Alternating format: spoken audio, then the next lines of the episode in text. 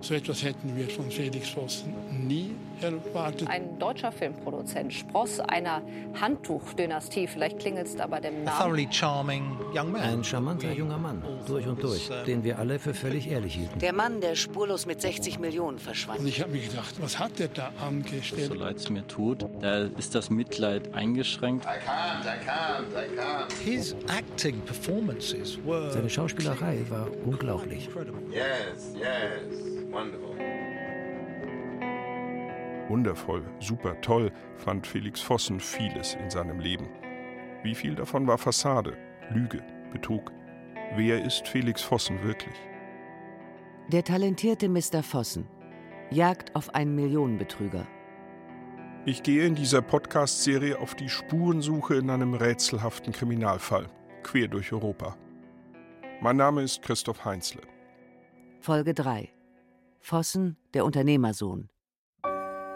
Vossen, das ist alter deutscher Textiladel. Ein Familienunternehmen aus Westfalen, eine Marke mit Renommee. Seit 1925 gibt es Frottiertücher und Bademäntel unter dem Namen Vossen, auch heute noch, obwohl Felix Vater die Traditionsweberei 1997 in den Konkurs gehen lässt und die Marke nun in Österreich von neuen Eigentümern fortgeführt wird.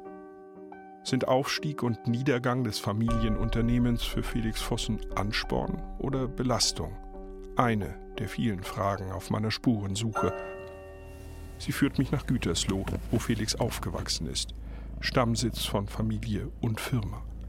Eltern, Geschwister und Felix Vossen selbst antworten mir nicht auf Interviewanfragen, aber ich mache Menschen aus dem damaligen Umfeld ausfindig. Wir fahren jetzt da geradeaus. Jawohl. Wir jetzt zur Firma. Wir müssen also jetzt nach da zurück. Horst Wörmann lotst mich durch Gütersloh in die Neuenkirchner Straße. Dorthin, wo die Fabrik früher stand. Wörmann ist 88 und Vossen Urgestein. 1943 beginnt er in der Weberei, arbeitet sich zum Betriebsleiter hoch, bleibt der Firma auch nach seiner Pensionierung als Berater erhalten, bis zum Konkurs und zur Schließung des Standorts 1997. Insgesamt beschäftigt waren 3156. In Gütersloh selber hatten wir ungefähr 2800 Beschäftigte. Mitte der 70er Jahre war das. Das war die Blütezeit. Unbescheiden verkünden Firmenbroschüren Anfang der 60er Jahre den Welterfolg. Wer an Frottier denkt, denkt an Frottier Vossen. An den Frottiertüchern aus Gütersloh trocknen sich die südosteuropäischen Bauern, die Pflanzer in Amerika und Australien die Hände. Die Negerfrauen im afrikanischen Busch tragen die bunten Tücher als Lendenschurz. Sie sind im Land der Pyramiden ebenso bekannt wie im britischen Weltreich und am Strande von Miami. Und hier, wo wir jetzt hier stehen, das war der Haupteingang. Bis hinten auf der Ecke, wo der Winkel von dem Bau ist, das war Spinnerei. Auf dieser Seite war grundsätzlich die Weberei, Färberei und die Konfektion. Das heißt, alles, was Sie brauchten, vom Ursprungsmaterial bis zum fertigen Bademantel, Das war alles hier. War alles hier. Ja, Und das war auch das Besondere. Das war das Besondere. Das war eben der Kreislauf, Baumwolle.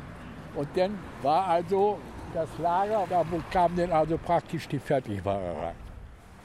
Sehen kann man das alles noch auf alten Fotos in der inoffiziellen Firmenchronik. Die hat Horst Wörmann als Rentner zusammen mit einer Studentin geschrieben und mit blauem Frossenfrottier eingebunden.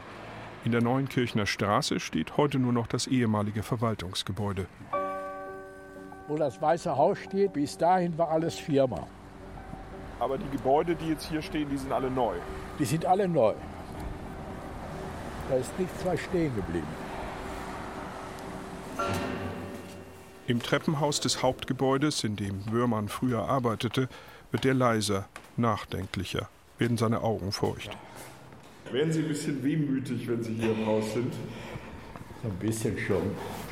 Wenn die 56 oder 58 Jahre irgendwo beschäftigt waren, ja, dann ist also doch, ja, dann kennt man, wenn sie so leben wollen, jeden Stein. 1925 läuft die Produktion bei Vossen in Gütersloh an. Mit sechs Mitarbeitern produziert Burkhard Vossen, Felix Großvater, Frottier, das er für das Gewebe der Zukunft hält. Rasch expandiert der Betrieb, massiv dann nach dem Zweiten Weltkrieg. Mit Erfolg, konstatiert eine Firmenchronik 1964. Es ist das Verdienst von Burkhard Vossen, dass die Luxusware Frottier von einst zu einem volkstümlichen Markenartikel geworden ist. Als er 60 wurde, da haben wir aus der Firma 20 Leute, die gut singen konnten, haben wir in Stenken gebracht. Ja, so. Da war er so begeistert und da wurde der Vossenchor gegründet.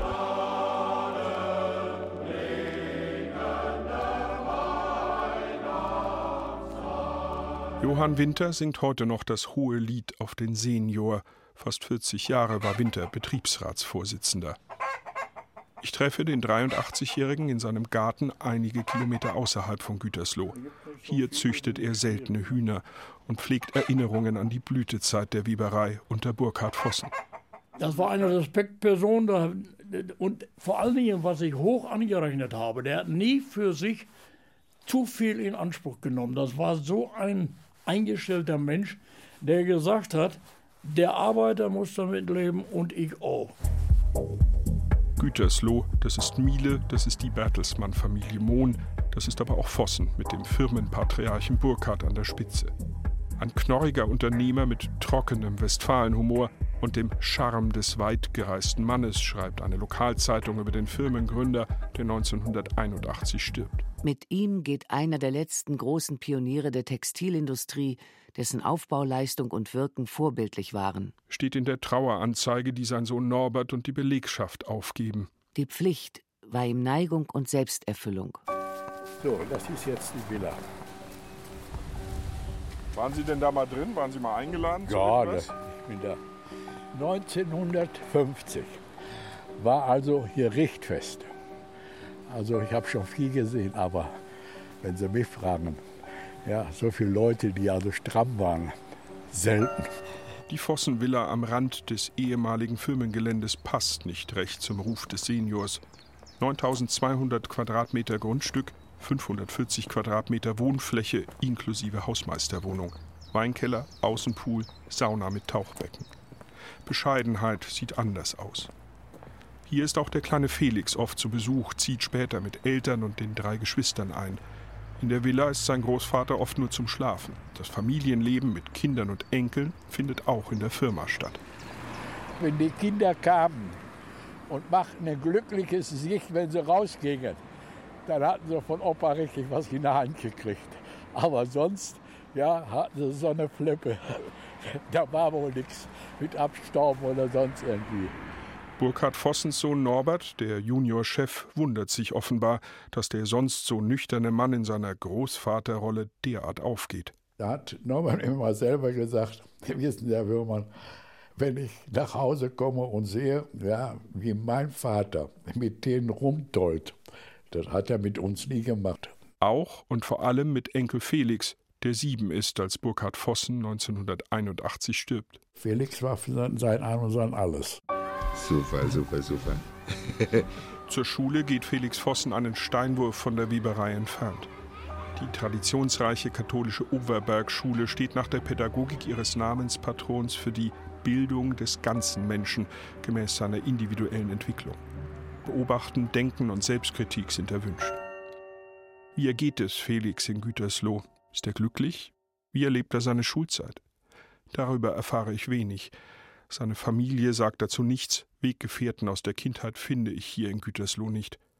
Und die Londoner Freunde bekommen später nicht viel von Familie und Firma mit, erzählt mir Richard Hunter, der seinen echten Namen nicht im Radio hören möchte. Uh, Wir hörten ein wenig über das Handtuch- und Textilunternehmen, das offenbar ziemlich berühmt ist. Uh, Felix sprach oft von seinem Vater und seiner Mutter, die er eindeutig sehr mochte. Wir hörten von seinem Bruder und seinen Schwestern und von seinem Patenonkel. Also es klang so, als habe er eine gute Beziehung zu seiner Familie. So it sounded as if he had a pretty strong relationship with his family members. Ob das stimmt, kann ich nach Dutzenden Gesprächen und Besuchen nur erahnen. Es sind Bruchstücke einer komplizierten Familiengeschichte. Ein übermächtiger Patriarch, der bis ins hohe Alter mitmischt, obwohl Sohn Norbert längst die Geschäftsführung übernommen hat. Norberts Bruder, der mit der Familie bricht. Die Unternehmer als Familienmenschen und als Arbeitstiere. ihre Frauen mit einigem Einfluss aufs Geschäft hinter den Kulissen. Ehekrisen und Alltagsdramen. Ein klares Bild ergibt das nicht. In diese Gütersloher Unternehmerfamilie wird Felix Vossen 1974 geboren. Die Firma erlebt ihren Höhepunkt. Felix Vater Norbert ist jetzt am Ruder, modernisiert und expandiert. So könnte es weitergehen, denken Mitarbeiter wie Horst Wörmann. Hatte der Seniorchef schon so vor Augen, was ja die anderen großen Familien hier auch hatten, dass das von Generation zu Generation auch weitervererbt werden sollte? Ja, sicher, selbstverständlich, garantiert. Der war auch fest von überzeugt. Nach Meinung und Wollen des Opas, in dem Fall Burkhard Vossen, war das so, dass das vorgesehen war. Der Felix Vossen hat seinen Opa ja offenbar sehr, sehr gern gehabt und eine sehr gute Beziehung. War sein Lieblingsenkel. Und die sind zusammen auch durch die Firma gegangen, habe ich gehört. Ja. Der ist in dem Betrieb aufgewachsen. Der ist zu dem Arbeiter hin an der Maschine und hat gesagt, Onkel, was machst du da? Was wird das denn und so weiter. Der ist mit der Firma aufgewachsen, genau wie der Norbert auch. Die haben sich als Kinder schon sehr, sehr dafür interessiert, was ist das, was wir tun. Der blondgelockte Felix schmückt Betriebsfeiern und Mitarbeiterstammtische an der Seite seines Großvaters. Die nächste Generation wächst heran, suggerieren die Fotos von damals. Doch bald ist vom ältesten Sohn des Chefs immer seltener die Rede, vor allem als Felix nach der siebten Klasse Gütersloh verlässt und von seinen Eltern auf ein Internat in die Schweiz geschickt wird. So viel wie ich weiß, dass man immer gesagt hat, der ist irgendwie anders äh, veranlagt. Also nicht als Unternehmer. Ja, das war das Einzige, was man ja so im Gespräch mitgekriegt hat. Aber sonst, dass man da gesagt hat, den bauen wir auf, das war nicht. In den 80er Jahren rattern die Maschinen bei Vossen noch. Handtücher und Bademäntel für verschiedene Produktlinien werden genäht, von konservativ solide bis schick luxuriös, für die deutsche Hausfrau wie für Udo Jürgens. Juniorchef Norbert Vossen baut ausländische Standorte aus, versichert gleichzeitig immer wieder, dass Gütersloh Stammsitz und Zentrale bleiben soll. Er hat es immer gesagt, aber danach gehandelt hat er genau das Gegenteil. Er hatte auf Deutsch gesagt, von Gütersloh die Schnauze voll. Ja, er wollte nicht mehr. Norbert Vossen wollte den Betrieb in Gütersloh schließen. Er hatte, so meine ich, nicht die Rückendeckung von seiner Familie in Gütersloh zu bleiben. Was hätte denn der alte Burkhard Vossen dazu Hätte er nie gemacht. Wenn der alte Burkhard Vossen, behaupte ich sogar, heute aufstehen würde, der würde sofort wieder umkehren. Der würde das also nicht kapieren, dass man das so gemacht hat. Die Zeichen des Niedergangs verdichten sich Anfang der 90er Jahre. Längst steht die deutsche Textilindustrie unter Druck der asiatischen und osteuropäischen Billigkonkurrenz. Norbert Vossen kauft nach der Wende die ostdeutsche Frotana auf und lässt immer mehr im Ausland herstellen. Immer mehr Mitarbeiter werden entlassen. Gleichzeitig beteuert die Firmenleitung, es werde weitergehen. Überraschend verlässt die Unternehmerfamilie Vossen 1992 Gütersloh. Sie zieht aufs Land nach Österreich, in die Nähe von Jennersdorf, wo Vossen seit den 60ern eine Fabrik hat. Aus dem operativen Geschäft ist Norbert Vossen raus, bleibt nur noch Aufsichtsratsvorsitzender. Sein Privatvermögen hat er in Sicherheit gebracht. Die Familie wohnt in einer alten Mühle mit Gänsen, Hunden, Katzen, Pferden und Bach hinterm Haus. Vater Norbert radelt, Mutter Cornelia fährt Range Rover und designt die Premium-Linie der Firma. In Gütersloh lassen sich die Vossens nur noch ganz selten blicken. Dann kommt der 10. Dezember 1996. Die Hiobs-Botschaft verbreitete sich in Gütersloh wie ein Lauffeuer. Die Firma Vossen in Gütersloh, eines der bekanntesten Unternehmen der Region, hat beim Amtsgericht Gütersloh den Konkursantrag gestellt. Steht im Dezember 1996 in der Neuen Westfälischen Zeitung. Der Konkursantrag kam nicht völlig überraschend. Schon seit langem wurden der Unternehmensgruppe finanzielle Schwierigkeiten nachgesagt. Der in Österreich lebende Vossen räumte Fehler ein. Er habe versucht, die Firma umzustrukturieren. Vossen hatte so gehofft, wieder wettbewerbsfähig zu werden. Eine trügerische Hoffnung, der Standort Gütersloh scheint Vossen zu teuer geworden zu sein.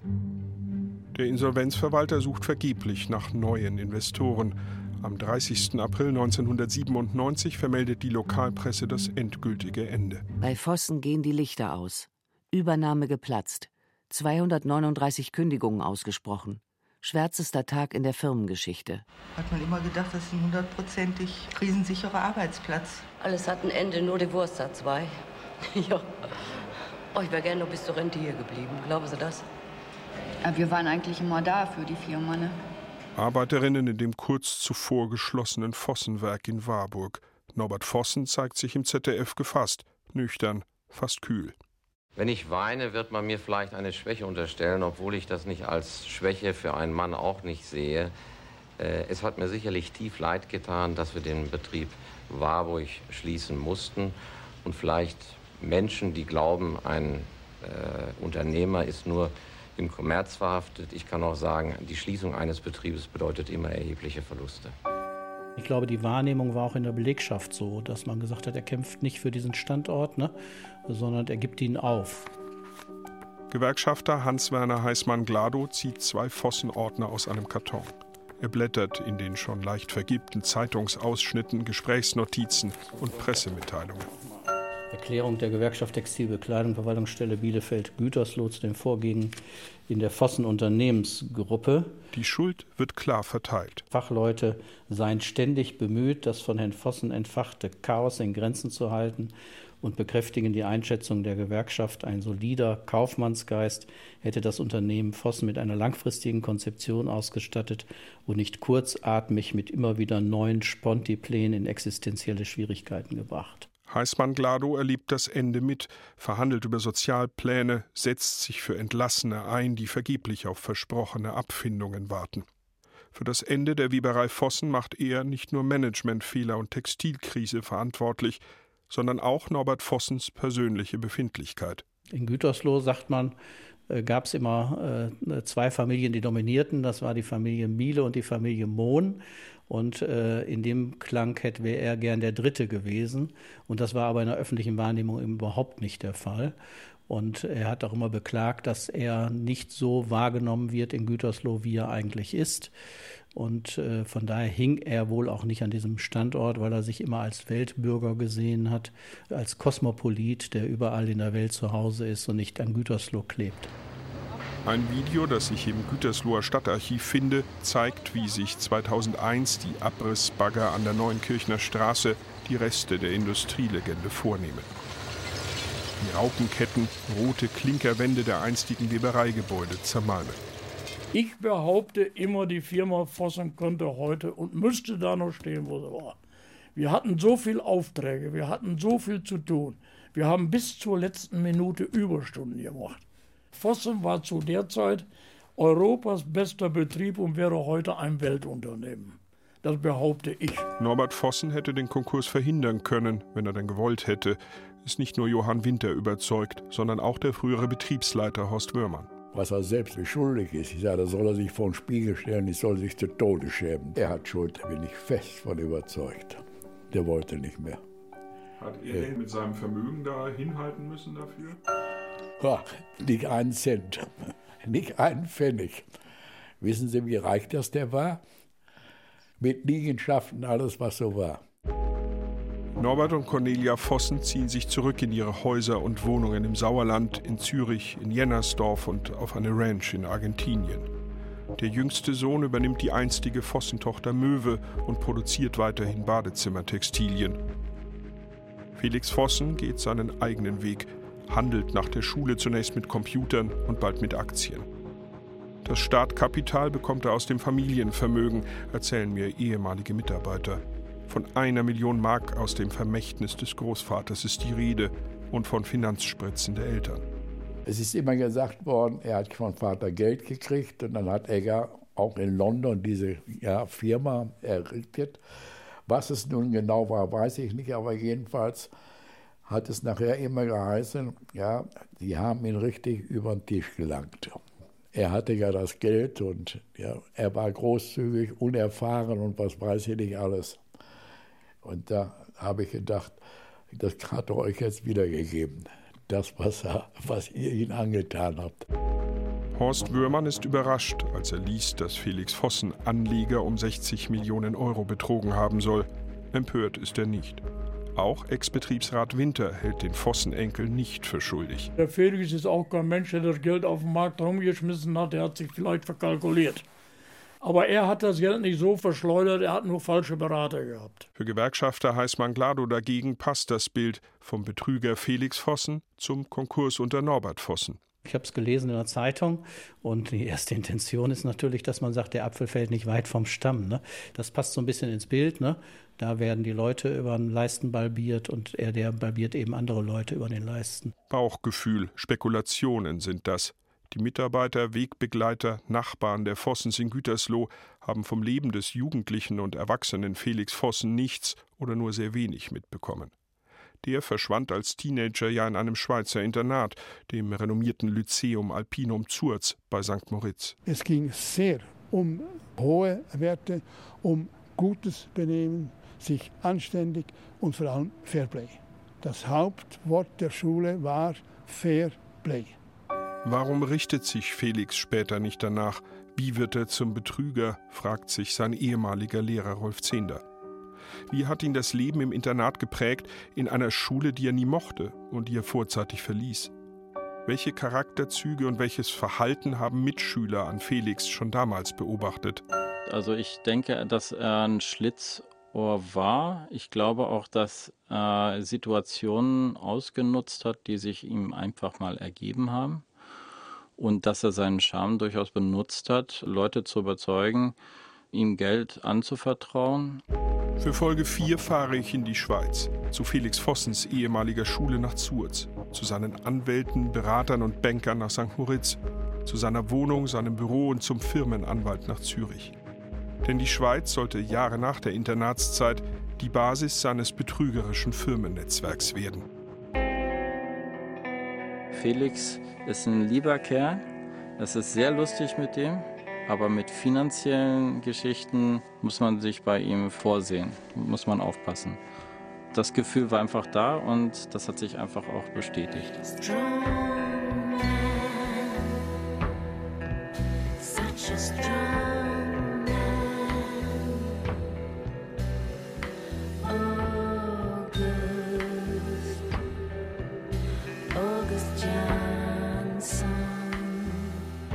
Der talentierte Mr. Vossen jagt auf einen Millionenbetrüger.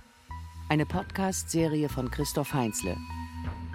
Mit Christoph Heinzle, Thilo Werner, Nina Petri und Uli Plessmann. Technische Realisation Rudolf Grosser, Christian Alpen und Angelika Körber. Regie Nikolai von Koslowski. Redaktion Christiane Glas. Eine Produktion des Norddeutschen Rundfunks 2016.